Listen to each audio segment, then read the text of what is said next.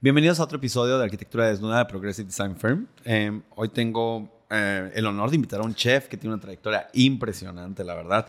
Comenzaste tu carrera en Ciudad de México bajo la reconocida chef Mónica Patiño, después te viniste a Los Cabos, estuviste en el Waldorf, estuviste también cerca de eh, Manta con Enrique Olvera, en Cape, em, y básicamente pues ahora estás al frente como director de cocina en, en que tiene una cocina mediterránea, persa y de Medio Oriente. Alex Branch, muchísimas gracias por venir.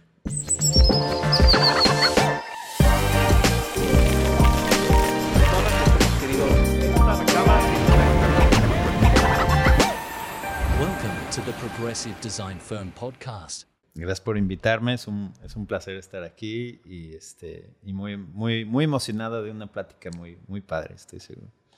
Oye, Alex, fíjate que cuando, bueno, lo primero que me lo primero que captó mi atención cuando te conocí fue, uno, lo transparente que eres, eh, cómo te mueves por todo el restaurante, como si pareciera como si tuvieras patines, como si flotaras por el restaurante, estás fluyendo.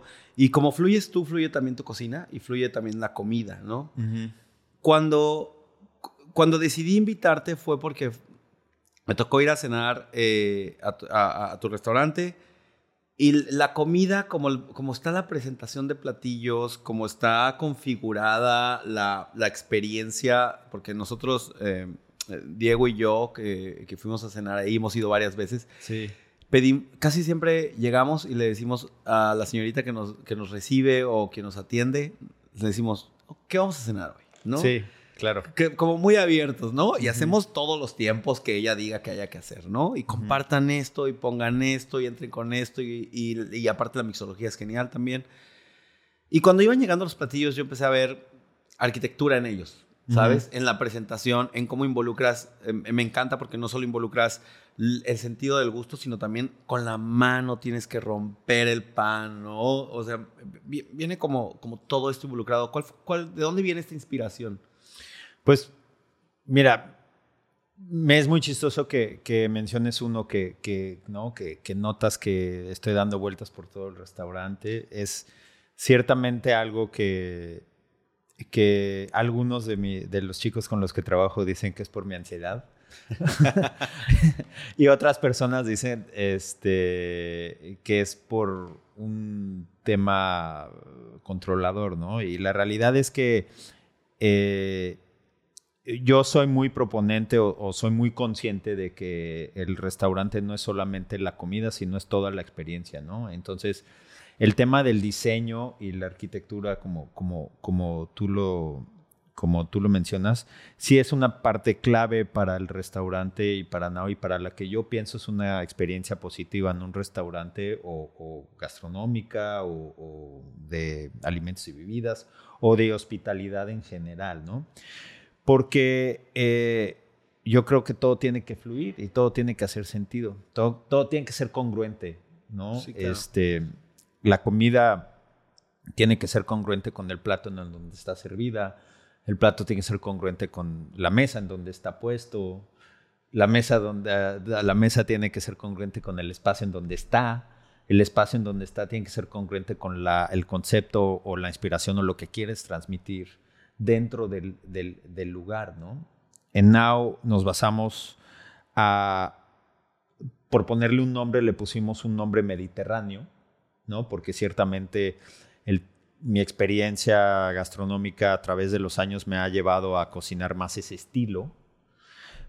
Pero en realidad, eh, Now para mí, desde el principio, desde que tenía el concepto dando vueltas en mi cabeza, este, yo siempre quise crear algo, algo ligero, algo, algo transparente, algo ligero, algo claro, algo liviano, este, algo que, que sea eh, interactivo para la gente que está sentada, ¿no? Algo donde, donde sea conduciente un lugar donde te puedas sentar y platicar, tomar, comer, y sí, que, y sí que lo logra, ¿no? O sea, no solo la atmósfera, em, digo, es uno de los temas que tengo que abordar, la, atmósfera del lugar y el diseño del lugar, que es espectacular.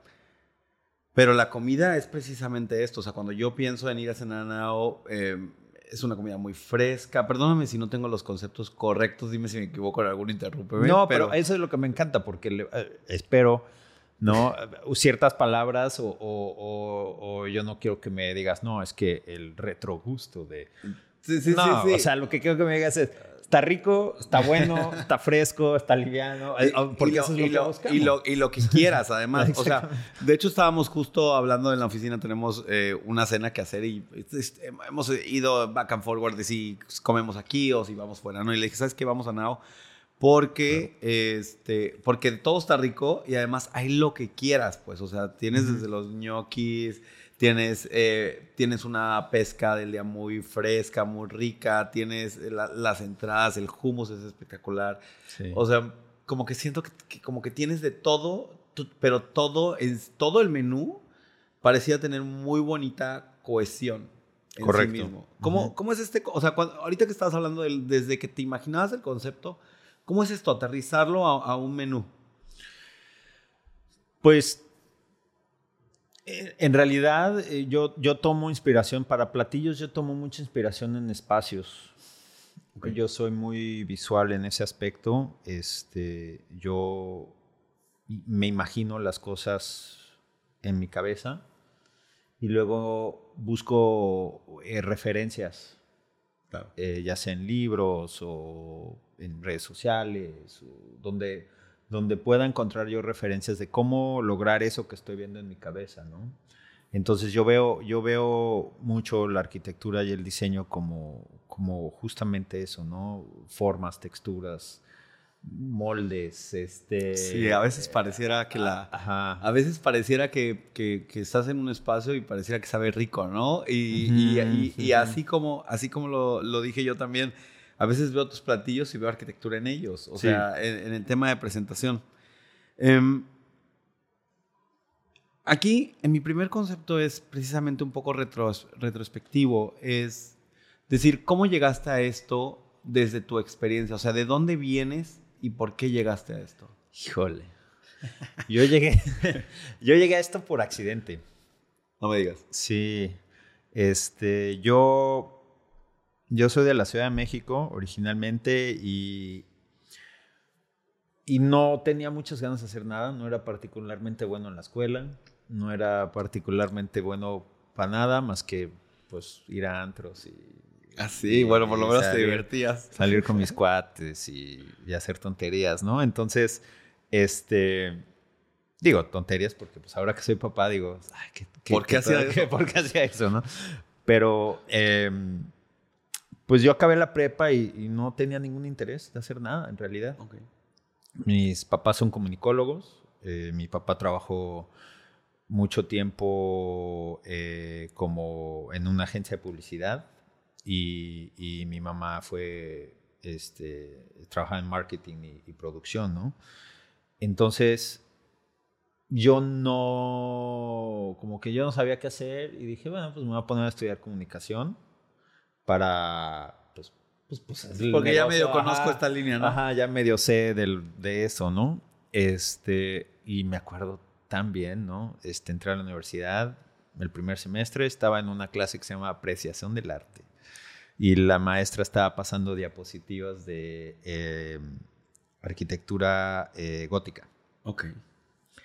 Y llevábamos tres, cuatro días de ver diapositivas de gótico, pero así como, como, como película, así como caricatura de que esta es, y así, y la Sí, sí, señora, sí. una señora ya grande, esta, y, y, o sea, Y tú, y tú veías como, como todo el escenario que estaba enfrente de tus ojos. yo así, yo te juro por Dios que yo sentía que la pintura, así, así podía ver la pintura secarse en la, en la pared, güey. Entonces, eh, literal me paré, me fui, fui a la caja de la universidad, me di de baja. Ah, ¿en serio? ¿De casa, güey, porque, O sea, fue un breaking point. Sí, no, dije, ya no puedo más. Oye, qué bueno que lo tuviste a los cuatro días y no a los dos años y medio como yo estudiando Derecho. ¿eh? Sí, no, ¿en serio? Sí, güey. Sea, me tardé un poquito. No, bueno, o sea, ya los dos años, bueno, dos años más ya la acabo. Sí, sí, sí. Pero bueno. No, pues fui, llegué a mi casa y mi mamá me dijo, ¿qué haces aquí? Y le dije, ya no puedo. O sea, no, no, no puedo. No es esto. No, no es esto, no es por aquí. Entonces mi papá esa noche me dijo, bueno, pues vas a tener que trabajar o vas a tener que hacer algo, porque yo no te quiero aquí todo el día Acostado. acostado ¿no? Y dije, bueno, ok. Eh, empecé a trabajar en un, en un bar de, de tardeadas que estaba por ahí, por, para, para no decir marcas. Ya sé, ya sé que, ya sé que sí es lo mío. en un bar porque pues iba mucho ahí y me conocía, todo, todo el mundo sí, me claro. conocía. Tu red gerente. tu red de contactos estaba ahí. Ajá. Entonces empecé a trabajar de repente en un bar de tardeadas. qué, qué fregón. ¿Cómo te llevó eso a la cocina?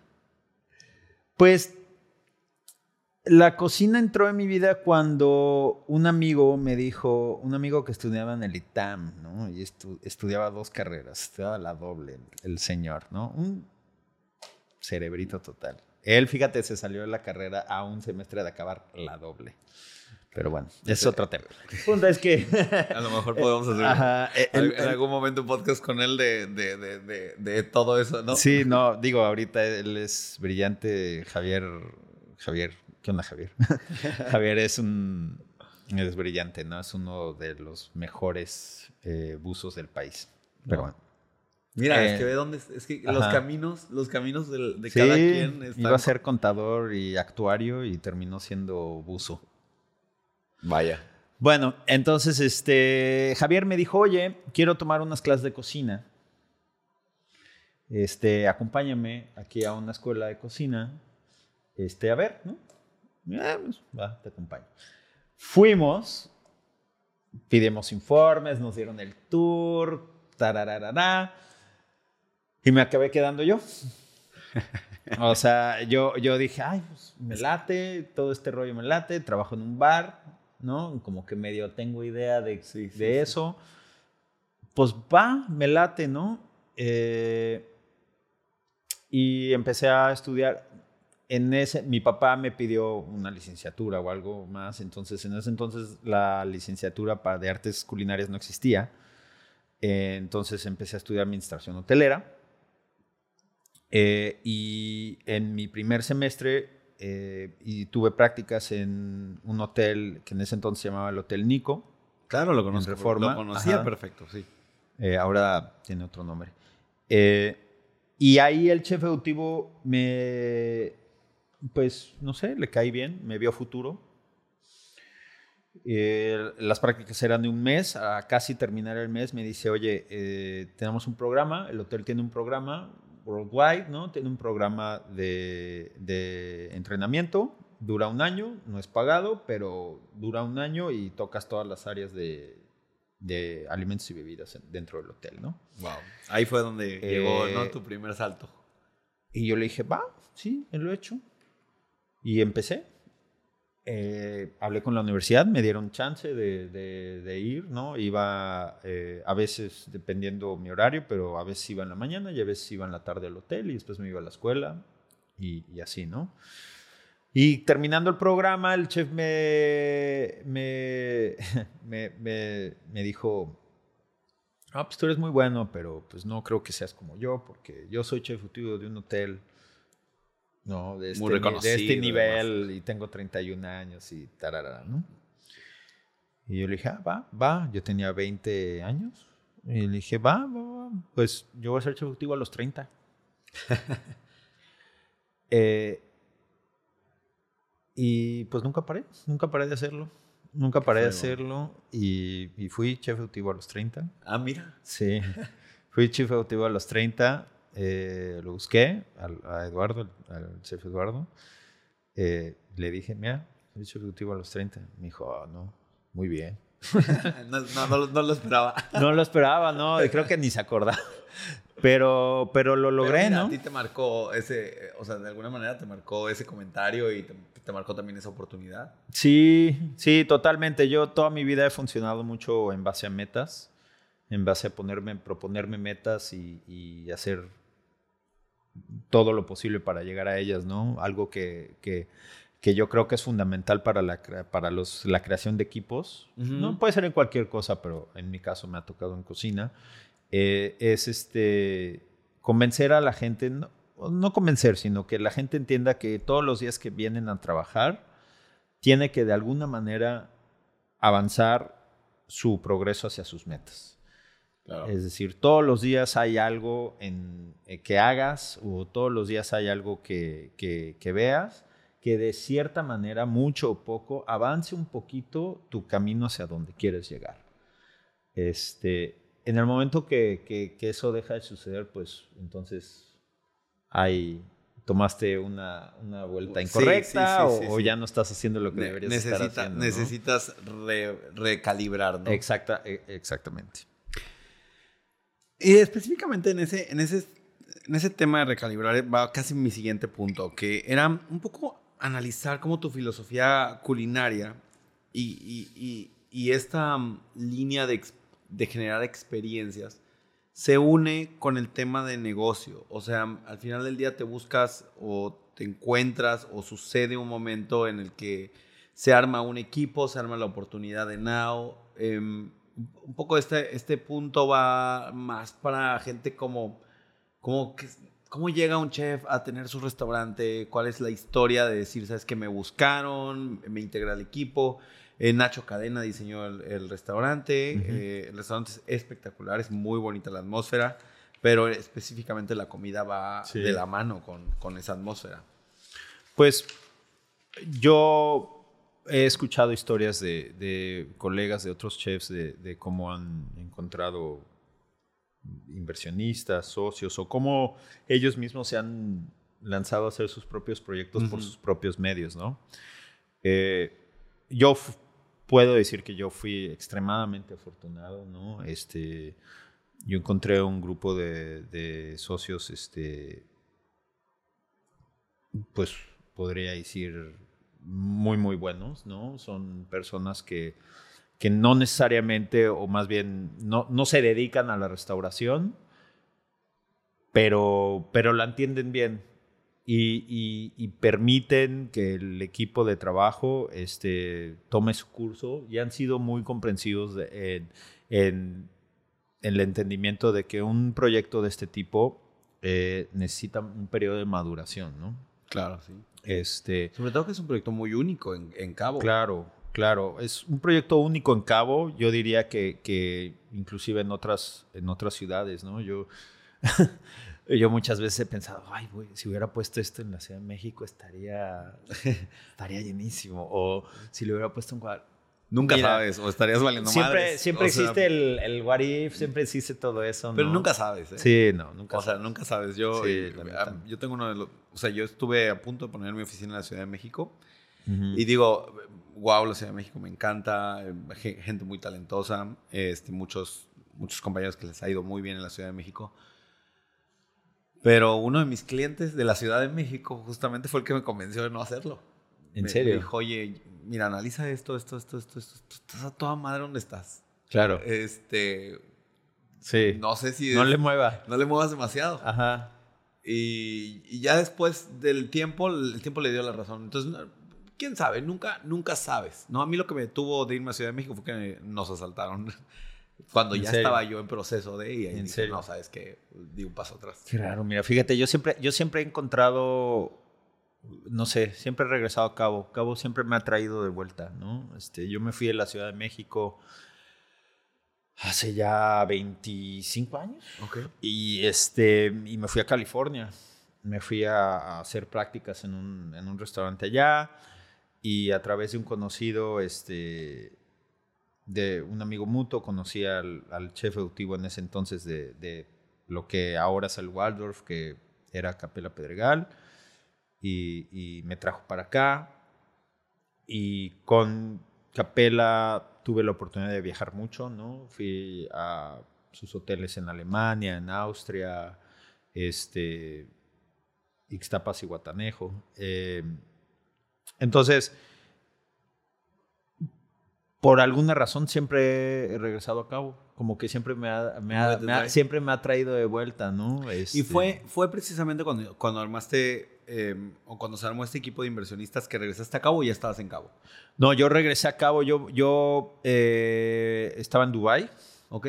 Me, me, fui a Dubai y pues la Sí, claro. sucedió y, eh, y, y, pues el- los proyectos que yo estaba haciendo en Dubai pues se fueron cancelando hasta que pues me quedé sin proyectos, ¿no? Y, y, y, pues eh, en Dubai, estando en Dubai, ¿no? El equipo que con el que estaba trabajando ya me dice, bueno, pues ya estás aquí.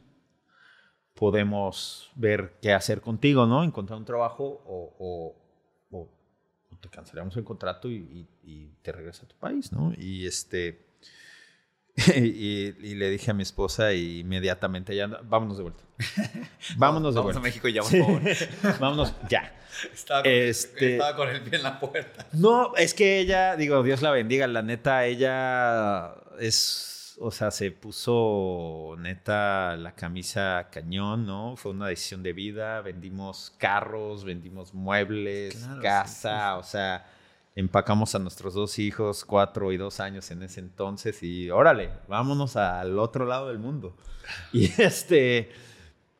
Y, y desde el momento en que nos subimos al, al- al carro, ¿no? Para ir al aeropuerto, eh, hasta literal el momento que regresamos a cabo y nos bajamos del, del- del carro, ella estuvo pegada a mis hijos. Ve- 24/7. O sea, Wow. cuarentenas, viajar en, viajar en, en.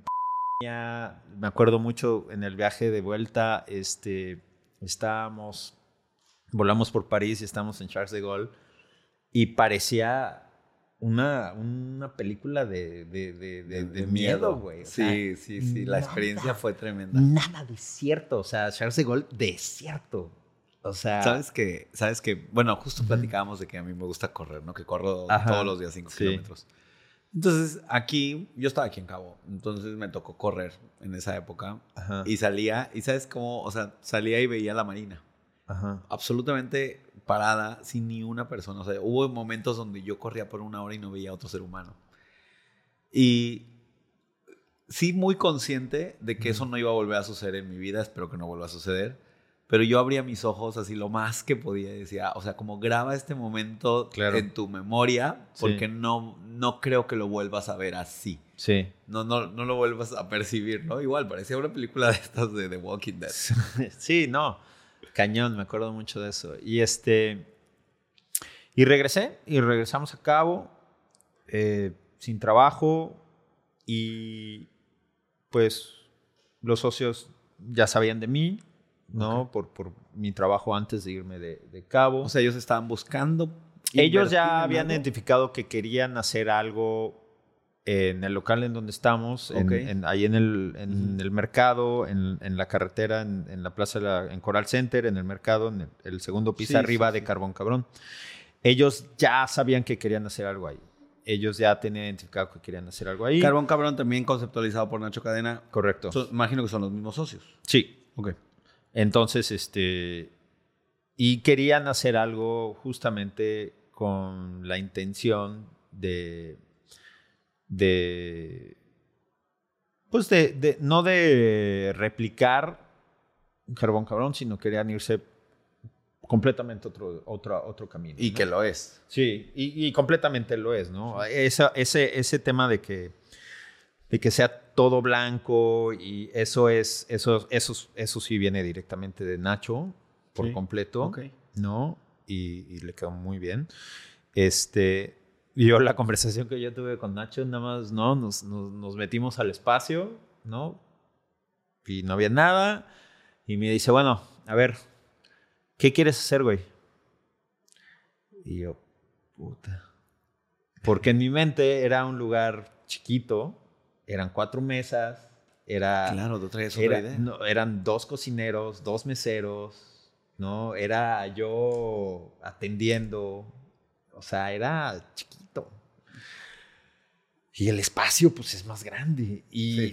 y- y Nacho, pues, a ver, ¿qué quieres hacer, cabrón? No, pues... Porque ahí viene la visión de, del negocio, rentabilidad y demás, con la, con la visión de... Totalmente. Con la, toda esta visión romántica de, de la cocina, ¿no? No, totalmente. Yo por eso te digo que estoy increíblemente agradecido y afortunado de tener unos socios con tanta visión y con tanta, este, con tanta, pues sí. Que te vi- complementan. vi- Que me complementan, ¿no? Porque yo tenía una idea súper romántica de, de quiero un restaurante y quiero, quiero, yo tenía, fíjate, yo tenía una idea de una cocina que tuviera una barra que, larga para que la gente se pudiera sentar al final de la barra. Ok, O sea, que la gente se sentara en la cocina. Sí, sí, sí. Me explico, o Ya, sea- ya, ya, sí. Muy, muy, muy linda, pero muy romántica. Ajá. Y, y, y, pues Nacho me dice, pues, ¿qué hay que hacer, cabrón? No, pues quiero algo fresco, quiero algo eh, libre, ¿no? En mi experiencia en Dubái, eh, conocí a mucha gente de muchas partes ahí del Medio Oriente, del Mediterráneo. Tuve chance de ver varias cosas, ¿no? Dubái es una ciudad que tiene el noventa y tantos por ciento de las marcas en el mundo, de, o sea, es el yo creo que es la capital del mundo en ese hemisferio, ¿no? Este, si, si nosotros consideramos que Nueva York es la capital del mundo de este lado, Ajá. yo creo que Dubái es la capital del mundo de aquel lado, ¿no? Este, entonces, yo ya tenía identificado cuando estaba en Dubái, güey, qué similar es el ambiente aquí. El clima, los paisajes, Ok. este, la comida es buena, pero podría ser muchísimo mejor con las cosas de la baja. ¿No? Entonces yo ya, yo ya estando en Dubái, yo ya, yo ya estaba maquinando algo como que, bueno, esto... ¿Por dónde va a ir, no? Ajá, es- esto está interesante, ¿no? Por ejemplo, ahí en el restaurante tenemos una ensalada de pepino que la idea nació porque en la comida árabe te dan un platito de pepinos, de pickles, Ajá. de pepinillos, Sí, sí. para limpiarte el, el El paladar. paladar. Pero en todas partes te dan un platito y me llama mucho la atención porque no lo pedías. No, So- solo llegaba. Ajá, solo llegaba un platito un de tantitos pepinillos. Y eso me llamaba mucho la atención. Y ese tipo de cosas son las que yo encontraba y decía, es que estos están buenos, pero estaría le faltan- mejor. sí. Mejor los metemos acá con Ajá, esto. y ¿no? le hacemos esto y el otro, ¿no? Este, ese plato tiene una salsa, un romesco Ya se me antojó ir a Nao. que de, de almendras, que la- son almendras californianas. Este, la romesco es una salsa española, pero es muy similar a lo que en el centro del país conocemos como un almendrado. Entonces, como, como un Como agarró tantito de acá, tantito de allá, ¿no? Este. O el, o el, el hummus, por ejemplo, la receta del hummus es una receta que me dieron, que me Este- dio mi vecina. Este, este humus que tú haces, híjole. O sea, digo, al menos lo que se dice en, en el pueblo es. No, no, no, es que, es que no importa lo que pidas, pero pide el, el hummus, lo tienes que pedir de cajón cuando vas, ¿no? Claro. Es espectacular. Sí, sí, pues, fíjate. Y la receta no es mía. La receta me la dio mi vecina, que eh, es de, de Beirut, que eh, al interactuar con mis hijos durante la pandemia, ¿no? Durante la pandemia, todos pues, Sí. conocimos a nuestros vecinos mejor, ¿no? Sí. Y, y- y al interactuar con mis hijos, pues se enamoró de mis hijos. Y cuando se enteró Ay, que me regresaba a México, que nos regresábamos a México, pues se puso muy triste y me dio la receta de su familia para hacérsela a mis hijos. Ah, mira. Y entonces, pues yo le acredito la receta a ella. Claro, claro. claro. Y, y- y el pan con el que viene, el pan pita, la inspiración de de... globo, ¿no? Ajá, Sí. detrás de eso son las tortillas. Ok. Porque pues cuando pones una tortilla en el comal se infla, Se infla, claro. y mucha gente dice que la mejor parte de la tortilla es el aire que está atrapado en medio. Ya. Mi novio, siempre, mi novio siempre dice, ya se inflan las, se inflan las tortillas, ya me puedo casar, dice. Esa es como la... No, pues. Es, es como el, el elemento. Oye, pues qué padre.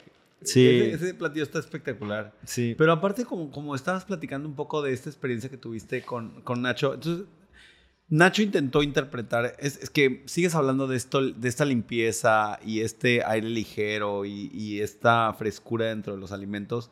Y yo siento que Nacho sí lo interpretó muy bien porque Pues porque el Correcto. espacio te lo, te lo dice, te lo, lo Sí. habla, ¿no? Sí, totalmente. O sea, Nacho yo creo que interpretó lo que, porque yo hablo mucho de sensaciones, de emociones, de sentimientos. Me explico, yo soy, eh, lo dijiste al inicio, yo soy una persona transparente, muchas veces al punto de que hasta, hasta la gente se, se saca de no onda, está- ¿no? Porque no está preparada, no está Sí. acostumbrada como para esa, digamos, honestidad brutal de, de- de- de lo que siento o lo que pienso en el momento. Eh, y Nacho lo, lo interpretó así, ¿no? Y es por eso que, que el- lugar es, está distribuido de esa manera, ¿no? No tiene obstrucciones, este, no tiene, eh, pues, no te puedes esconder de nada, ¿no? Todo Claro. se ve. Sí. Desde la puerta de la cocina hasta la puerta de entrada, Sí, ¿no? sí, Todo- sí. Incluso la parte ve. de la mixología está muy, está muy, como muy al frente, ¿no? O sea, Sí. muy, muy, muy protagónica. digamos, Exactamente, sí. Para, eso, para ese tema de la mixología, digo, tengo que acreditar a Fernando, a Fernando, nuestro, nuestro jefe de barra. Fernando, por azares y fortunas del destino, llegó a nosotros. Este, él trabajaba en un bar en la Ciudad de México donde, donde se dice que es el bar de bartenders, ¿no? Ok. Entonces es un bar donde se llama La Champa, que es un bar donde, donde cuando la gente del Handshake y del 50 Mills y de todos estos lugares quieren ir a divertirse, a tomar, van a La Champa. Y Fernando trabaja en La Champa, entonces Fernando es mucho un bartender de bartenders. Y este y yo he, tenido una gran conversación con él, un gran diálogo profesional con él porque es un chico ex- extremadamente talentoso y también que tiene una personalidad muy noble y muy muy muy este muy de frente, ¿no? Entonces, con él siempre la conversación ha sido, ok, less is more. Sí, claro. ¿no? Seamos limpios, seamos de, de frente. Honestos, ¿no? Honestos, Sí. Nosotros, nosotros, por ejemplo, aquí en la oficina tenemos bastante esa filosofía. Y digo, mi equipo que está, parte de mi equipo aquí, lo, no me van a dejar mentir. Si yo soy la filosofía de, mira, parece concreto, Ujú. es que es concreto. Claro. Eh, parece madera, es madera. Parece mármol, es mármol. O sea, no, no estoy intentando mentir, no estoy intentando engañar. Yo prefiero irme por la honestidad de los materiales, la honestidad de las estructuras. Y si aprecias mis estructuras, pues vas a ver estructuras muy, muy llamativas, muy robustas. Claro. Eh, me, me gusta que, que casi que te diga, ¿no? Las cosas de frente, el, el mismo edificio, el mismo espacio, te diga tal cual. Yo, mira, yo cargo esto. Mira, yo soy el elevador. Ajá. Mira, yo soy, Ajá. yo soy el centro de servicios, ¿no? Ajá. En lugar de que andes preguntando, ¿no? De que, "Oye, Sí, ¿dónde está el claro. baño?" No, pues que se, que, que- que se vea. Y Que se vea, que claramente, sea- ¿no? Y un espacio, creo que yo, un buen diseño, un espacio, así como un plato, todo un espacio como que no, no, no se explica solo. Me Sí. explico, no, no es una, eh, no necesitas una educación acerca de cómo entender algo que, que, que solito se explica. Sí, no, necesitas estar tú ahí. Sí, si, tú Claro. tienes, si tú tienes que estar ahí explicándole mucho, es que y algo está mal, yo creo. Claro. ¿No? O sea, Sí, totalmente. ahora- bueno, a ver, chef, entonces hemos platicado, hemos platicado ya un poco de cómo es el proceso creativo con, con, con Nacho Cadena y cómo, cómo se conceptualizó este espacio. Sí. Pero a la hora de la ejecución, siempre, como digo, a mí me ha tocado tener también algunos restaurantes en mis manos. Y a veces uno como diseñador, pues sí le echa muchas ganas a tu, a tu parte, pero el tema de la funcionalidad del espacio versus la belleza del espacio, pues sí son como dos temas. No, no diría que compiten, porque se, se encuentran en algún punto, pero ¿cuál fue como tu... A la hora de armar la cocina, por ejemplo, es algo que me, que me interesa. ¿Cuál es tu... ¿Entró alguien Mira, más? yo, yo tuve mucha fortuna de que Nacho ya ha hecho restaurantes, ¿no? Eso es empezar. Y restaurantes importantes, grandes, ¿no? Este. Y yo, a través de mi experiencia, pues ya, ya sabía de, de empresas que diseñan y hacen cocinas, ¿no? Eh, como te dije, yo tenía una idea muy. Yo ya tenía una idea de lo que quería. Yo tenía una visión en mi cabeza de lo que quería que, que fuera la cocina y cómo se debería de ver, Claro. ¿no? Cuando Nacho presenta el proyecto, pues ya veo, que no es eh, el- la escala de lo que se va a hacer, es mucho más grande de lo que yo. Ciertamente tuve que modificar un poco mi, vis- mi visión, Claro. pero yo sabía que yo quería una mesa central. O sea, yo sabía que yo quería una mesa central, yo quería que esa cocina se viera como si nada estuviera pasando. Y se ve. Ajá, entonces ese era el punto. El- el- el- vamos a hacerla, la quiero con superficies sólidas, ¿no? No quiero que se vea industrial, no quiero que se vea el metal, no quiero que se vea, ¿no? Entonces, si tú te fijas en la cocina de Now, pues todo, todo está recubierto, todo está, todo es under counter, todo es este, detrás de alguna cosa que, que, que- que es estética, ¿no? Que lo oculta, que lo, que lo mimetiza con el espacio. ¿no? Exactamente. Eh, entonces, eh, con eso, con la ayuda de la, de, de- de la compañía que, me, que, que nos hizo la cocina, que se llama Cocinas Institucionales de, de Tijuana, Ok.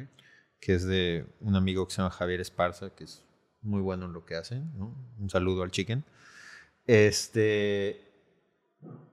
eh, pues hicimos la, hicimos la cocina, ¿no? Este, yo sabía que necesitaba refrigeración, congelación, los equipos de cocción más o menos ya tenía idea de qué es lo que quería, ¿no? En base al menú que había hecho.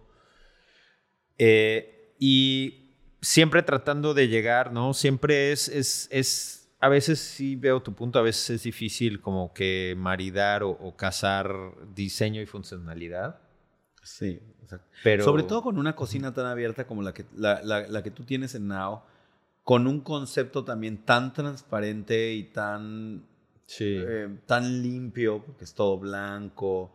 Este, pues sí, sí hay veces que quieres ocultar ciertas cosas, ¿no? Entonces ahí también es como cómo lo ocultas, ¿no? Sí.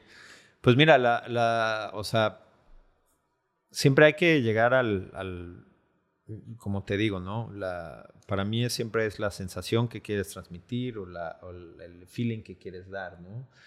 Muchas veces si algo, como, como lo mencionas con los materiales, ¿no? Muchas veces si algo se ve de una manera, las probabilidades es que son de esa manera. Sí, sí, sí. ¿no? Por lo menos debería ser. ¿no? Entonces, si algo se ve limpio, pues. Y limpio no me refiero a que sanitizado, ¿no? Me Sí, refiero sí, limpio sí, a sí, como que visualmente. visualmente limpio. Pues lo, probablemente lo que esté sucediendo ahí es visualmente limpio, ¿no? Porque Claro. es todo, es, es todo el, el feeling, el mood que estás estableciendo en un lugar, ¿no? Eh, un gran ejemplo es, este, si tú ves un... Por muchos años la gente me decía, este, "Ah, ¿eres chef? Pues debes estar comiendo todo el día porque no eres gordo. Porque no estás gordo. No estás gordo, no te creo que seas chef. No es chef. A ver, si tú te encuentras un chef que está gordo, ¿no? Y, y hay varios amigos que Son chefs y están gordos. son chefs, están gorditos. Con mil disculpas a ellos. Pero la neta es que si un chef está gordo es porque pues no está ahí, ¿no? Es una actividad física, es una actividad demandante, es Sí, mucho sí, sí. tiempo, es moverse, es... O sea, a lo mejor este, está gordo porque está en su casa comiendo eh, en, sus tiempos Pues libres algo no, que a lo mejor y- no. Igual y no es porque, no sé, ¿no? O sea, ya... Eso yo lo decía mucho cuando era más joven y ahora ya a la edad que tengo, pues ya siento los años y ya digo, ah, mira, igual y... ¿Qué, edad- qué edad tienes, chef? Tengo 41. Ay, no me digas que ya sientes los años. Ya, güey, me ¿Cómo duele crees? todo. No, bueno. Es que, el punto es que eh, ah, si algo, al, la manera en la que te presentas tú físicamente, tu alrededor, tu entorno, es conducente o es directamente afectada a lo que estás dando hacia el mundo Claro. producto que estás dando, ¿no? Entonces, si yo proyecto en mi persona y en el lugar, en el entorno en donde estoy, un lugar desordenado, un lugar sucio, un lugar este, que parece estar en, de- en caos, Sí, sí, sí. pues lo que voy a proyectar, lo que voy a poner en el plato, es va, a ser, es- va a ser es caos. caótico, Sí, sí. ¿no? Sí, sí. Entonces, pues, si somos, ahora sí que como, como dicen, ¿no? Te la tienes que creer, tienes que, Sí, tienes que- que, creer lo que, lo que tienes lo- que creer lo que, quieres. profesas, Sí. ¿no? Entonces, si yo quiero un lugar limpio, liviano, ligero, este, estético, basado en, basado en diseño, basado en... Pues entonces tenemos que ser así en todo lo que hacemos y en todo lo que tocamos, ¿no? Claro, cada, cada cosa, ¿no? Ujú. En, es- en este sentido, por ejemplo, ya me platicaste un poco cómo, cómo han influido lo- las personas con las que has trabajado y, y- y- y los, y las circunstancias que se te han dado a lo largo de tu carrera para moldear, digamos, tu visión de, de Now. Sí.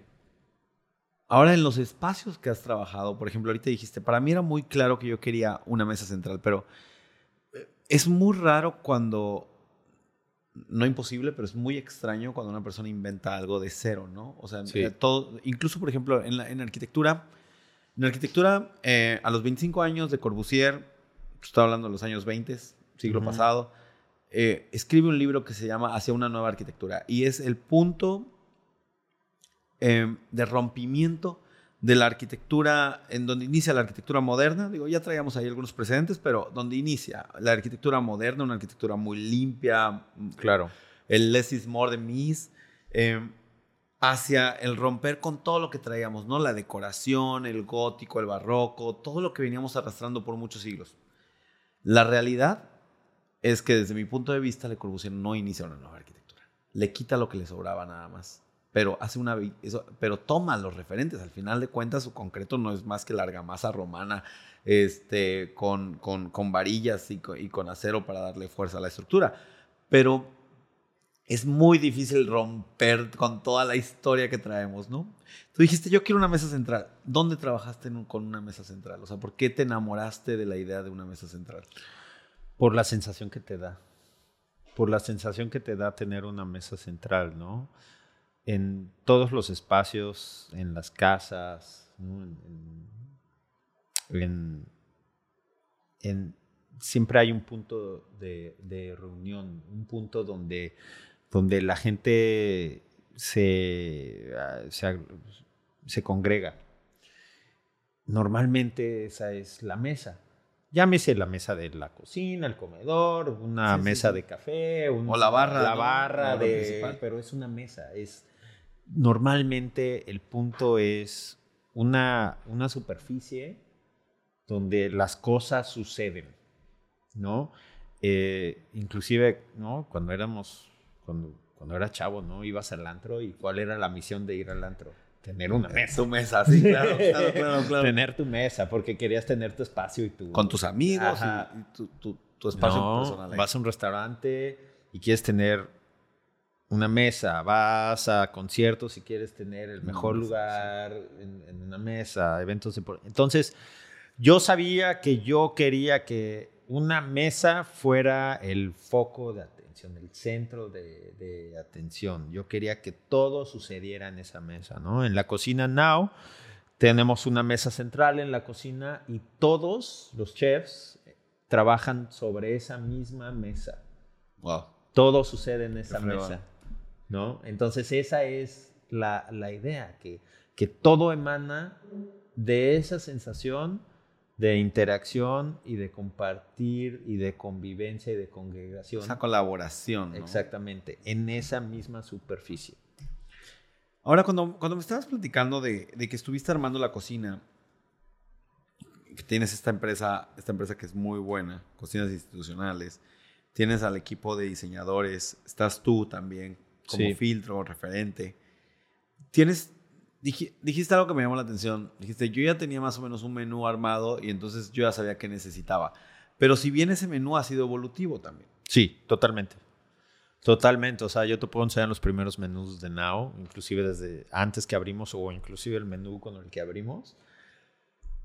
Ahorita lo veo y digo, hay cosas ahí que digo, "Ch- ¿qué está pensando? no, Pero, es- pero a, ve- a veces esas cosas son, estaban bien en su momento. Sí, en su momento me gustaban, en su momento eran una cosa que decía esto, ¿no? Pero como en todo, ¿no? Este, empiezas de cierta manera y le vas, le vas quitando, ¿no? Como tú mencionaste, ¿no? Con Corbusier y la arquitectura, ¿no? Pues le quitó lo que le sobraba, ¿no? Claro. Y es, es, es, lo mismo, ¿no? O sea, yo, yo, yo, nosotros hicimos un menú basado en un concepto y tenía varias cosas y le fuimos quitando lo que, lo que no estaba sumando, ¿no? Lo que no sumaba a la, a la, a la, a la experiencia, ¿no? hace rato mencionaste, no, es que siento que tu menú es muy congruente, siento que tu menú es muy cohesivo, ¿no? Sí, sí, sí, va bien. Como que, como que todo lo pudieras pedir con todo, ¿no? Ajá, exactamente. Eso se da gracias a un proceso de, de, de, filtrado, ¿no? Se podría decir un proceso. Pero también debo decir que tu menú no es un menú corto. No. sea, es un menú que eh, tampoco diría que es extremadamente extenso, porque te acuerdas de, ¿te acuerdas que antes había estas cartas? Sí, yo trabajé en restaurantes que era, o sea, que literal te daba, si el mesero te daba un libro así de que, güey. Sí, ¿Cómo voy a leer todo? Innecesario, ¿no? Ajá. No, o sea, es, es, es un tema de, de pues sí, de, de, de, trabajo y de filtrado y de entender y de no perder de vista lo que quieres y lo que quieres lograr este, entonces, sí, yo creo que ahora el, menú Now es un menú que está mucho más, como dicen los, los gringos, ¿no? más, streamlined. Este, todavía creo, y creo que esto nunca lo voy a dejar de sentir, pero creo, todavía creo que, que hay muchas cosas que pueden cambiar, que pueden mejorar. Hay platos que quiero agregar, platos que quiero quitar. Eh, a mí me van entrando nuevas ambiciones, nuevas metas que quiero lograr. Nuevas inspiraciones. Nuevas inspiraciones. Entonces, con todo eso, pues eso es, eso es el trabajo de nunca acabar, ¿no? Ahora, tienes tus, tienes tus platillos clásicos, ¿no? Que, que, que, yo he visto en, el menú de, manera recurrente y casi, digo, por ejemplo, los ñoquis. Sí. Eso los, los pido siempre. Sí. Entonces, como que hay cosas que se permanecen y hay cosas que permiten el cambio también, ¿no? Sí, totalmente. Ahorita que, está, ahorita que estábamos hablando de esto y de, de, la historia de cómo vienen estos platillos evolucionando, cómo lo, lo vamos relacionando con la, con la arquitectura, también traigo un poco la pregunta aquí de las influencias culturales. Ahorita estamos hablando de Medio Oriente, cocina mediterránea. ¿Cómo? Tú dijiste, más o menos por donde mi línea ha ido por la cocina mediterránea. ¿En qué momento choca con Medio Oriente? Pues Al, iniciar el restaurante yo tenía una idea, o más bien, en Cabo la comida mediterránea era automáticamente italiana, en mi pensar. Ajá, ok. Este, mucho tomate, mucha, ¿no? Este, pasta como que ese era lo mediterráneo, ¿no? Incluso pesada, ¿no? Ajá, muy pesada, ¿no? Este, luego, no sé si te acuerdas, hubo hay un periodo donde estaba mucho el rollo de la baja med y, y, todo eso, que se fue como que evolucionando a, tacos, por algo. No sé si te acuerdas un periodo de, de la gastronomía. Y yo soy culpable, o sea, yo estaba ahí metido. Yo soy culpable. Yo, yo estaba ahí metido también. Okay. Eh, yo formé parte de, esa, de esa línea, ¿no?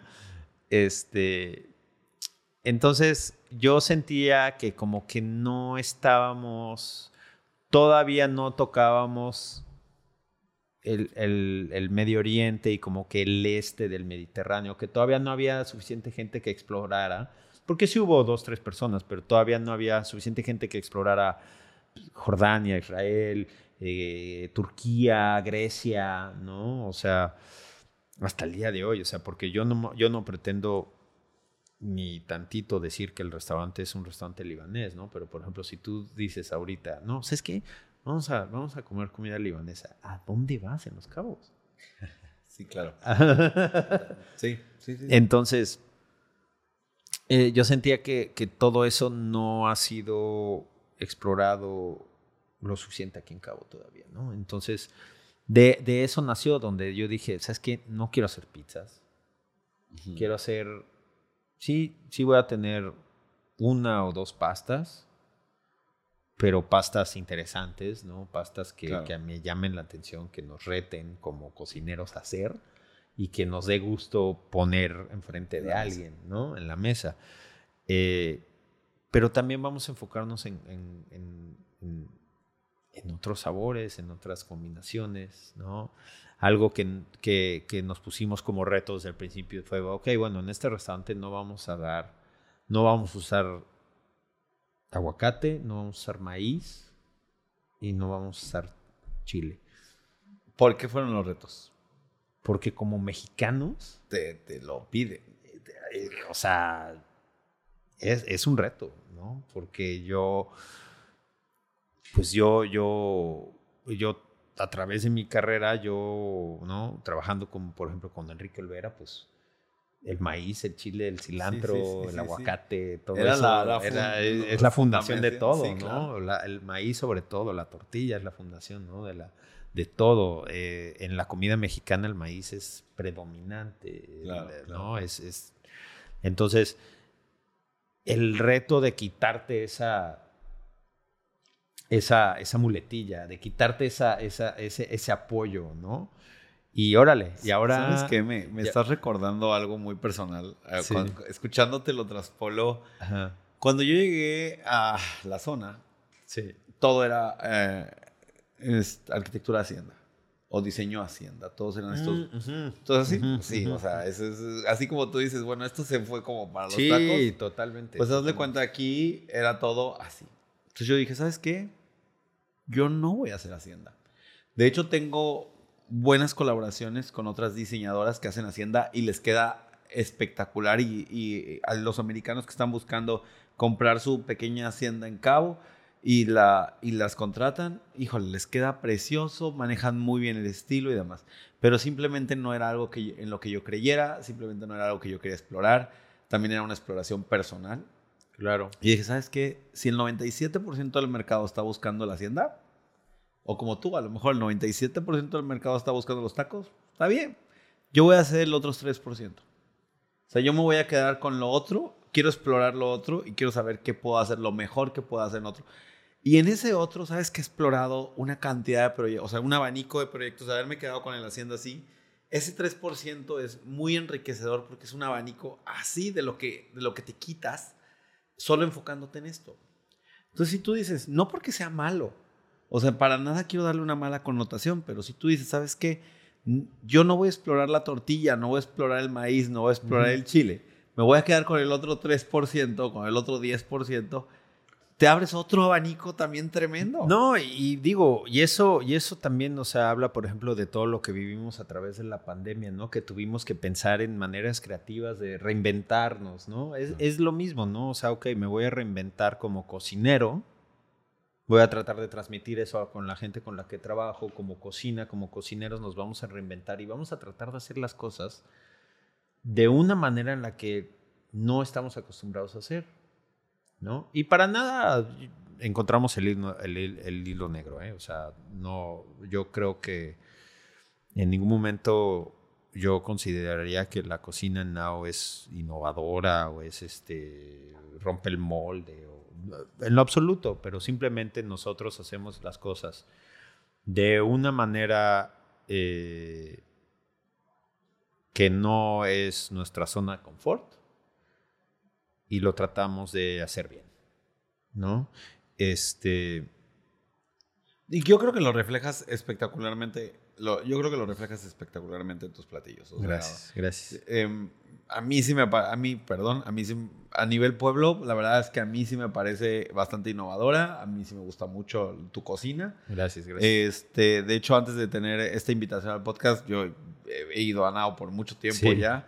Entonces, em, y siempre verte como, como empecé este podcast diciendo, siempre, siempre viéndote eh, casi como si tú fueras una figura que flota, navega por, por el restaurante, ¿no? Porque, te- te- y lo digo porque te veo aquí, y luego te veo allá y te veo acá. Em, digo, me parece parte del control que tienes sobre la cocina y parte del control que tienes sobre la experiencia que se está viviendo simultáneamente al consumir la cocina, ¿no? Sí. La, eso, eso te digo que la gente con la que trabajo dice que es por mi ansiedad, pero o- o, o, no, o sea, visto de fuera muchas veces eh, No es común. no es común. Visto de fuera no es común. Visto de fuera también no hay, hay gente que puede, puede considerar que es controlador o que, o que es un tema de. de. Es que este, este vato es muy estricto, güey. Este vato es un. Es así. Es un capataz, este vato, Bueno, estilo, ¿no? O sea, sí, sí era una de mis preguntas. Sí, es una de mis preguntas porque te, iba a preguntar cuáles son las reglas de tu cocina. Porque Ajá. sí es verdad que he escuchado comentarios también de que es un sargento. Sí, sí, sí, yo he escuchado varias opiniones de ese tipo, o sea, sí me han comentado. La neta, mira, la, la, la, la cocina o, o- o la manera en la que a mí me gusta ver una cocina es de una manera basado todo en, en la premisa de la honestidad, ¿no? ¿Cuál es la premisa de la honestidad? La honestidad tiene cuatro pilares, podremos decirlo, ¿no? En mi, en mi pensar. Lo primero es ser honesto con uno mismo. Si tú eres honesto contigo mismo, esa conversación interna que sucede es, tiene que ser honesta porque ¿cuántas veces nos ha pasado que, que estamos hablando con nosotros mismos y decimos, ah, pues eso está bien, está bien? Y te estás convenciendo de que está bien. Sí. sí, O sea, sí. te estás mintiendo a ti mismo. Te estás tratando de, de que, de convencerte a ti mismo de algo que. Y si no te puedes convencer a ti mismo, no puedes que- convencer a alguien más. Exactamente. Y, y sabes que no está bien. Tú sabes que no está bien, pero te estás tratando de convencer a ti mismo. Entonces, lo primero es ser honesto contigo mismo. Eh, y una vez que eres honesto contigo mismo, como bien mencionas, pues ya puedes ser honesto con los demás y los demás contigo. Claro, claro. ¿no? que es el segundo pilar, honestidad con tu compañero y tu compañero contigo. Ahí es donde empieza a entrar una dinámica en la cocina, sobre todo, muy interesante, donde cada miembro de la cocina se está, se está empujando los unos a los otros, porque los estándares suben, los estándares colectivos suben. Claro. ¿no? Porque ya eres una persona que dice, esto que yo hice está bien, y como eres honesto contigo mismo, sabes que está bien. Y lo que está haciendo el de al lado no está bien. Entonces, el trabajo del de al lado va a bajar la calidad de mi trabajo. Entonces, mejor soy honesto con él y le digo, oye, eso que está haciendo no está bien.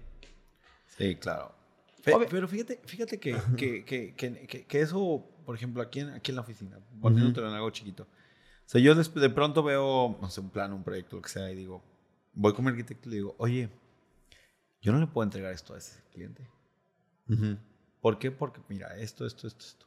Y, le, y muchas veces, es- a lo mejor ni se da cuenta el cliente que le falta calidad de línea, o no trae la escala, o no está bien impreso, o está descuadrado, lo que tú quieras. O sea, a lo mejor no es un aspecto interesante, pero yo sé que no Claro, no puedes salir de aquí, como no puedes salir de tu cocina, por supuesto. así.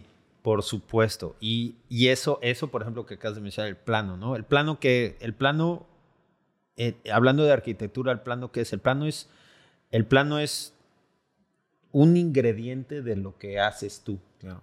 ¿no? Un elemento, un ingrediente de lo que haces tú, ¿no? Entonces, cuando hablamos de honestidad y eres honesto contigo mismo y honesto con tu compañero y tu compañero contigo, pues entonces ya solo queda ser honesto con el ingrediente. El tercer elemento de la honestidad es, es tener la honestidad con el ingrediente y, darle ese respeto al ingrediente o, a- o con lo que estás trabajando, el lugar, la herramienta, el producto, eh, todo, que, que se merece y es respeto.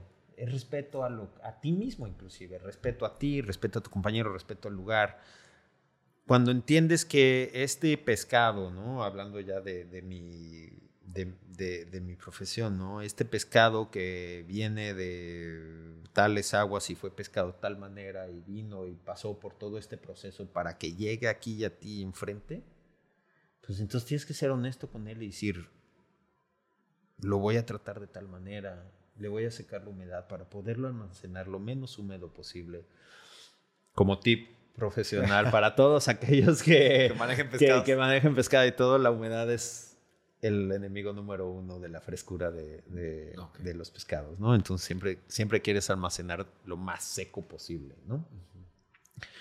Este, el reto está que obviamente un refrigerador es un ambiente húmedo. entonces Por supuesto. Ahí, está el, El- reto, ¿no? El, Sí, sí, sí. pero bueno, el, eh, entonces cuando tienes la, la, la, el la honestidad con ese ingrediente, ahí es donde en realidad entiendes de la calidad. ¿No? Entonces, cuando tú hablas de un plano, que las líneas rectas y que esté todo bien claro y que te- esté todo así, pues estás hablando de eso. Y últimamente lo que resulta es que el trabajo en- que, que- que tu equipo, que tú y tu equipo eh, ofrecen a su cliente es un trabajo de calidad. Claro, sí, sí, sí. ¿no? Entonces, ahí es donde se diferencian las, los verdaderos profesionales, las verdaderas personas que son, que son buenas para lo que Entonces, hacen, ¿no? recapitulando, tus cuatro reglas de, de- de honestidad son la honestidad para contigo mismo, Sí. la honestidad para tu equipo, para tus compañeros, Ajá, la honestidad para los ingredientes correcto. y la honestidad. Y finalmente la honestidad con el cliente. Vas a decir, oye, es que, que no, el cliente es primero, que no es cierto. Fíjate No, que no, alguien más- eso es alguien- cierto. alguien- a, a- Pepe Coppel estuvo aquí. Sí. Saludos a Pepe Coppel. Y dijo exactamente lo mismo. O sea, sí es muy importante. Sí, de, de- de ahí sale el dinero, por supuesto. Sí, de ahí sale cooperar. Pero yo, por ejemplo, yo como líder del proyecto, yo como líder de Now, mi, mi primordial responsabilidad es mi equipo. Porque Más ahí- allá que mi cliente. Es mi equipo. ¿Por qué? Porque si mi equipo, si yo logro que mi equipo sea honesto consigo mismo, honesto con sus compañeros, ¿no? Honestos con el ingrediente, ¿cuáles son las probabilidades de que algo mal le salga al cliente? Sí, claro, re- reduces, reduces las, los potenciales fallas. Pero ca- Tremendamente. cañón, o sea, si tú te pones a ver en, en este negocio de los restaurantes y en cualquier negocio en realidad, ¿cuál es la fuente número uno de inconformidad o de, o de problemas en, en lo que haces? El ser humano, el, el- el- error, el error Sí, humano. Sí, sí, sí. Entonces, Y yo creo que en todos los negocios, ¿eh? Claro, en, toda la- en, En to- en todas las industrias, en todo lo, en todo el, el- el- el enemigo número uno es el, el error humano, ¿no? Y eso se debe a sin fin de razones, pero, pero cuando tú fomentas un ambiente de, de- de honestidad dividida o explicada de- de esta manera, pues en realidad estás tratando de atacar eh, eh, eh, ese tema, esa responsabilidad de cada, un, de cada miembro del equipo sobre el trabajo que se hace, ¿no? Los, los, los, los metes, los inviertes en un esquema de responsabilidad y de calidad, de verdaderamente aprecio, de get invested. in Bueno, y sabes que además todo, todo este esquema del que estás platicando conlleva a que cuando algo sale mal, porque eh, es inevitable, ¿no? Mm. Bueno, lo- pues, yo por ahí, Totalmente. por ahí en el tech en el tech nos decían que los accidentes se podían evitar y que esa era la esencia de los accidentes. Pero yo decía siempre como, pero es que van a suceder. Pero los intentas limitar tanto como es posible. Pero cuando algo mal, cuando algo sale mal, porque sale mal, este tema de la honestidad, uno, ya tienes un equipo que va junto, ¿no? Correcto. O sea, ya vamos todos juntos. Ujú. O sea, somos como, como ya nos integramos, entonces ya es tema de todos, ya no es tema de, de quitarse responsabilidades. Y dos, el tema de la honestidad para con tu cliente, yo lo he vivido 100 veces en los proyectos. De pronto algo no llega o va a llegar tarde y demás. Decirle, oye, ¿sabes qué? Esto está pasando. Es una situación inusual, se va a resolver, esta es la respuesta. Correcto. Correcto. Es, y es tan sencillo, ¿no? O sea, yo me acuerdo de una instancia aquí en el restaurante donde, donde una, un cliente, el hijo de un, cliente, de un muy buen cliente, un americano, su hijo este, tiene una alergia muy severa a las nueces, ¿no? Eh, la comida que yo hago, o que hacemos en el restaurante, pues ciertamente hay mucha nuez, ¿no? Hay Involucrada. hay mucha nuez involucrada, ¿no? Y ella me dijo, oye, este, tiene una alergia a la nuez, por favor, eh, el, el gnocchi eh, con nada de nuez. Y yo, ah, ok. Bueno, ¿no? Hacemos, para el gnocchi hacemos una mantequilla compuesta como infusionada con avellana para, para ¿no? Eh, entonces, bueno, ok, se lo comunico al equipo. eh, todos bien, todos cool. Me voy a hacer otra cosa. Y cuando regreso, llega el mesero y me dice, "Oh, chef, tengo un problema. Y yo, ¿qué pasó? Pues es que le, le dimos gnocchi con avellana al, al, al- al niño. ¿Y tú? Y yo, ¿cómo? Si les dije que no, ¿Cómo sucedió o sea, ¿cómo? Y le pregunté a Arturo, a, a mi jefe de cocina, y me dice, me dice, pues sí, chef, pero, o sea, sí me dijiste, pero pues el mesero no me dijo que era para, o sea, qué, qué plato era del niño, no, no sabía cuál era. Claro, claro. O sea, no, no, no, sí, nadie me dijo nada, no sabía cuál era y entonces inmediatamente fui con su mamá, le comuniqué el problema, ¿no? O sea, de frente, esas no son el tipo de cosas que, que, que puedes que puedes sí, esperar. esperar a ver qué, bueno, pues vamos a ver qué pasa, ¿no? No, No. inmediatamente Sí, no. con honestidad. Y yo como líder del equipo, esa es mi responsabilidad, ¿no? Dar, dar Sí, el- sí. la cara por, por esas cosas. No hicieron esto y me dice, ok, ¿qué tipo de nuez fue? No, pues fue llena. Ok, ¿y qué tipo de ta, ta, ta? No, aquí, a ver, enséñame. Ok, le enseñé. Me dice, ah, ok. Ese tipo de, de, avellana, ya me explicó el tema. La Ok. verdad, ya ahorita ya no me acuerdo, pero no, no le da tanta reacción. Vamos a ver cómo. Y usaste mucho, no, no tanto. Bueno, normalmente cuando es poquito no pasa nada. A ver, déjame Ok, ver. ok. Este, ve por. ¿Tienes algún. Tienes este. Es que los gringos usan. Sí, eh, bueno, para, para la- las reacciones, ¿no? Las reacciones, se, me olvidó el nombre ahorita, pero tienes. Tienes. Un shot este, ¿no? un, un EpiPen. Y yo, no, no tenemos un EpiPen aquí, pero si quiere puedo, puedo- puedo ir aquí, al- aquí abajo en la farmacia rapidísimo y, y le compramos un Benadryl o algo que necesite. No, no, no, sí, sí, ve. Al mesero, lánzate rápido aquí a la farmacia, cómprale un Benadryl y todo. todo, todo, Está, estemos listos, ¿no? Si en Sí, caso sí, de sí. que haya una reacción alérgica. Afortunadamente nada pasó, pero la señora lo- al irse lo primero que me dijo es gracias. Gracias por ser Honesto. honesto, decirnos las cosas de frente. Yo sé que los errores suceden, no pasa nada, es que pasan. pero, pero pasan. qué bueno que, que, que me dijiste porque y ya me contó una experiencia donde no le dije nada y el niño tuvo una reacción como dos horas después y tal, por lo ¿no? menos sabía. y no sabía de dónde venía y que no sé qué, ¿no? Fíjate que Gast- eh, me, me estoy acordando de un, de, de un podcast que grabé con Gastón Lombardi y algo que Ajá. es espectacular de Gastón, que hace además unas bodas increíbles. Sí. Una de las cosas que me gustó mucho fue que fue muy honesto, muy transparente, decir, güey, o sea, al principio sí hice esto y pues la cagué ahí.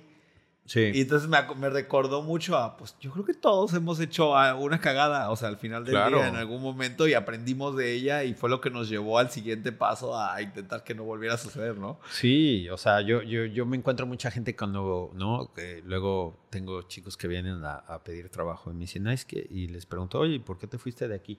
Es que ya no había nada que aprender. Sí. Es así, me dicen eso, red flag, inmediatamente, ¿no? Porque, o sea, ¿cómo que no tienes nada que aprender, güey? De todos aprende. Sí. Sí, sí, sí. Hasta, Literal de todo, hasta, y de lo malo más. hasta de situaciones, sí, hasta de situaciones complicadas es donde más, Ajá. donde más vas forjando el carácter. Sí. Y fíjate que un poco estás tocando un tema porque est- estás tocando una de mis anotaciones aquí estoy, y, y tengo aquí escrito ego. Y al igual que en la arquitectura, en la cocina, hay no solo mucho ego, sino también hay mucho celo. Em, yo pienso que hay dos tipos de ego dentro de... Y, dime si estoy equivocado, ¿no? Dentro, Sí. de la, dentro de la industria. Hay el ego personal y el ego que transmites hacia los demás, ¿no? O sea, Correcto. a veces, a veces te la crees de más también. Y yo he visto que tú haces muchas colaboraciones con otros chefs. Sí. O sea, estás muy abierto a decir, oye, ven a la cocina o voy a tu cocina. Sí. ¿Cómo funciona eso? Porque yo no, porque, porque no sucede, y lo platicábamos el día de, la, de, de cuando hiciste la colaboración en, eh, con Sunset de Mona Lisa. Ajá. Que un menú ahí este, entre dos chefs espectacular, delicioso, Gracias, todo. gracias. Sí. Em, el lugar es precioso también. Sí. ¿Cómo sucede, por ejemplo, en este caso con la, la colaboración con Héctor Morales eh, y tú? ¿Cómo, cómo, cómo es ese acercamiento? Yo no me... La, la cuestión es, por ejemplo, entre arquitectos, salvo que el proyecto sea muy grande, usualmente no Sí. existe esa colaboración. O, por ejemplo, a mí cuando me invitan, a veces yo soy el arquitecto, invito a un interiorista, o a veces eh, un arquitecto me invita a mí como interiorista. Pero, pero ese tipo de colaboraciones, o sea, lo que yo estoy entendiendo es que ese tipo de colaboraciones es como, es como para as- por un proyecto específico. Correcto, Como para correcto. llegar, como para completar un proyecto en sí, específico sí, exacto, o exacto. un aspecto. Somos parte de un equipo al final del Ajá. día, ¿no? Entonces, eh, en- en- con las colaboraciones en- con cocineros, yo lo siento más como, como una ap- apertura, como una, una oportunidad para aprender algo de alguien o para llevar una visión o un algo tuyo hacia otro lugar, ¿no? Este, con el Sunset, por ejemplo, eh, fue justamente eso, ¿no? Este, la oportunidad de que de, llevar un poquito de la filosofía y de la del- de la manera en la que eh, nosotros en Now hacemos las cosas, como que llevarla a, a otro lugar donde, donde ellos est- estaban interesados en, en la manera en la que nosotros trabajamos. Y a mí me, me encantó la idea porque pues el Sunset de Mona Lisa y, y eh, Giancarlo Bello y, y Giuseppe y el chef Héctor y toda la gente que, que- que trabaja ahí, pues son pues como pues, son, pues, son pilares de la comunidad de la comunidad y Claro. a mí y a mí como restaurante independiente pequeño que a- a- apenas va a cumplir dos años pues claramente me interesa ver con qué hace esta gente como para para, para perdurar tanto Que ¿no? además es un lugar icónico, muy bonito. Exacto. Es un mood completamente distinto al de Now, Sí. pero, pero también es muy mediterráneo. en Sí, no, es, es muy mediterráneo también. Yo, yo, yo tenía años que no iba al Sunset de Mona Lisa y, y fui y veo... también tenía bastante que no iba. Ajá, y veo las cosas que hacen ahora y digo, ah, mira, esto no es lo que yo Recuerdo. recuerdo. Esto, esto está, esto, es- esto está muy bien, está pa, está fresco, está... O sea, tienen, o sea, son un, puedo ver ahora puedo, puedo ver a- puedo ver que por, por, un- por una razón han durado tanto tiempo y por una Claro, razón claro. siguen estando tan ocupados y por una razón siguen siendo tan exitosos en lo que hacen, ¿no? Sí. Y yo eh, cuando hago colaboraciones, ya sea que me invitan a mí o que, o que yo invito, es justamente eso lo que yo quiero tomar, ¿no? Es decir, ¿Cuáles son las cosas de, esta, de este chef o de este restaurante o de este lugar que yo admiro y cómo puedo aprender de ellas, ¿no? Este, a veces para adoptarlas y darles nuevo, nueva vida en mi lugar o, de plano replicarlas, ¿no? Yo, yo sin pena te puedo decir que he replicado este, técnicas o he, he replicado cositas que he aprendido de otros, de otros chefs, ¿no? En, en colaboraciones o en festivales. Y, y con todo gusto lo digo, porque todo lo hemos hecho y no hay, no hay, no, no- hay está tema. mal, ¿no? Claro, no claro, está mal. Eh, si algo está bien hecho y si algo está, funciona, ¿por qué no? ¿Por qué no? ¿Por qué no usarlo? Oye, en, en este, en estos ánimos de que decías, vamos para nuestro segundo aniversario, en este ánimo de colaboraciones, pues parece que el segundo aniversario se mezcla con una colaboración también. ¿Me, me quieres platicar un poquito de, de qué viene, qué podemos esperar, de qué se trata? Mira, pues Now el 3 de febrero cumple dos años, ¿no? Now ha tenido un, una, como te dije, una maduración para mí que ha sido eh, muy orgánica. Eh, pues hemos, empezamos con un menú, lo hemos ido depurando, lo hemos ido cambiando, lo hemos ido moldeando, a llegar al punto donde hoy en día, ¿no? como, como tú, ¿no? Como bien dices, este, es un menú que, que, que ya tiene más congruencia, que ya tiene más, más, este, es más completo, ¿no? Pero además es un menú que se siente muy parte de, muy parte de la comunidad, ¿no? O sea, como Ujú. que has logrado, digo, ay, no me quiero, no me quiero desvivir en halagos aquí, ¿eh? Porque no se trata de eso el podcast, pero has logrado que, por ejemplo, cuando quieres, co- como, no sé, cuando dices, quiero una pizza y dices, ah, me gustan las pizzas de ahí. Bueno, pues a veces cuando tienes ese antojo, pues vas a Nao, ¿no? Eh, O sea, eh, eso está muy padre para que solo en dos años haya logrado. Sí, entonces, justamente, pues regresando a tu pregunta, pues justamente por eso, por eso nosotros no hicimos una celebración de un año, por ejemplo, no, no hicimos un grand opening así de ya estamos abiertos, Ok.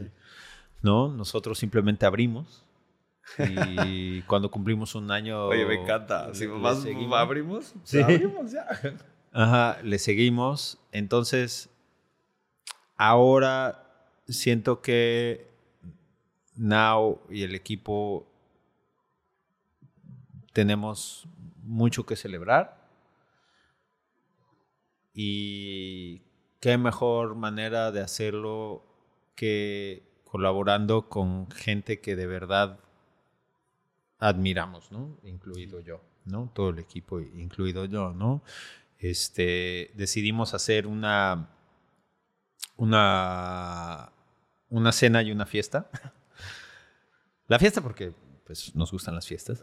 Es- Pero la, la cena, pues, eh, la cena va a ser en colaboración con Javier Plasencia, que yo a, a Javier lo admiro mucho porque yo siento que Javier es una, una personalidad y una autoridad de la zona, ¿no? Este, Javier podría, es reconocido por mucha gente como el chef de la baja, ¿no? El chef de la baja. Bueno, es lo que te iba a decir. Tiene Sí. una, tiene una conocimiento y no solamente de, del, no solo del, no solo del mar, sino también de la tierra, ¿no? De, la, de la baja. totalmente, Entonces, mezcla ¿no? muy bien esos ingredientes. No, y, y viene, o sea, viene en- en Tijuana, viene de una familia de, de- de- de restauranteros, ¿no? Viene, viene de, de, eh, está rodeado de gente que claramente sabe muy bien de, de lo que están haciendo y Javier mismo también claramente sabe muy bien lo que hace, ¿no?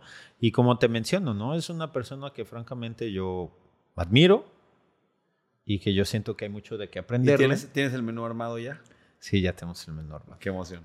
Ya tenemos el menú armado. Sí, es un menú que también yo estoy muy agradecido porque Javier en el menú este, claramente agarra el, el concepto del restaurante y lo está, o sea, no son platos que ajá, al azar, o sea, se ve que son platos que están pensados para now, para esa noche.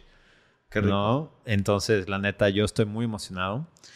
Este, y con esa onda de, de la, de la cena con Javier, pues obviamente eh, Fernando, el jefe de barra, y yo dijimos, bueno, o sea, la bebida tiene que ir a la par, ¿no? Este, Entonces, este, hablamos con, eh, con los chicos en Handshake, en la Ciudad de México, ¿no? Este, el mejor bar de la ciudad, listas 50 Best y, y todo ese rollo. Este, entonces la, la- la bebida y la fiesta va a ser a cargo de Handshake. Ah, qué bien. Este, viene este, David y Alina del, de Handshake, que es el, el jefe barra Handshake, y, y Alina, una de sus bartenders más destacadas. Este, entonces, este, va, va, va a estar muy, muy, Aparte muy vas, a, padre. vas a tener este DJ y todo el rollo, ¿no? Sí, pues eh, obviamente también pues la música es muy importante, ¿no? Dentro de todo, dentro de la ambientación, eh, todo. Entonces, este, de DJ viene Yesca, Yesca Luna, que es una chica que, muy pocos igual y conocen de nombre eh, eh, aquí en la localidad. Estoy seguro que sí hay, hay quienes, pero pero es una chica que toca increíblemente bien, que, es muy divertido, que sabe am- ambientar un lugar Ya. bien. Ir con el mood. Ajá, y ir con el mood. Entonces creo que va a ser una noche muy, muy, muy divertida. Yo los invito a todos, a, a to- a todo el público, a toda la audiencia que, que, que- que está escuchando, así que están viendo el podcast, que, que se sumen. Este.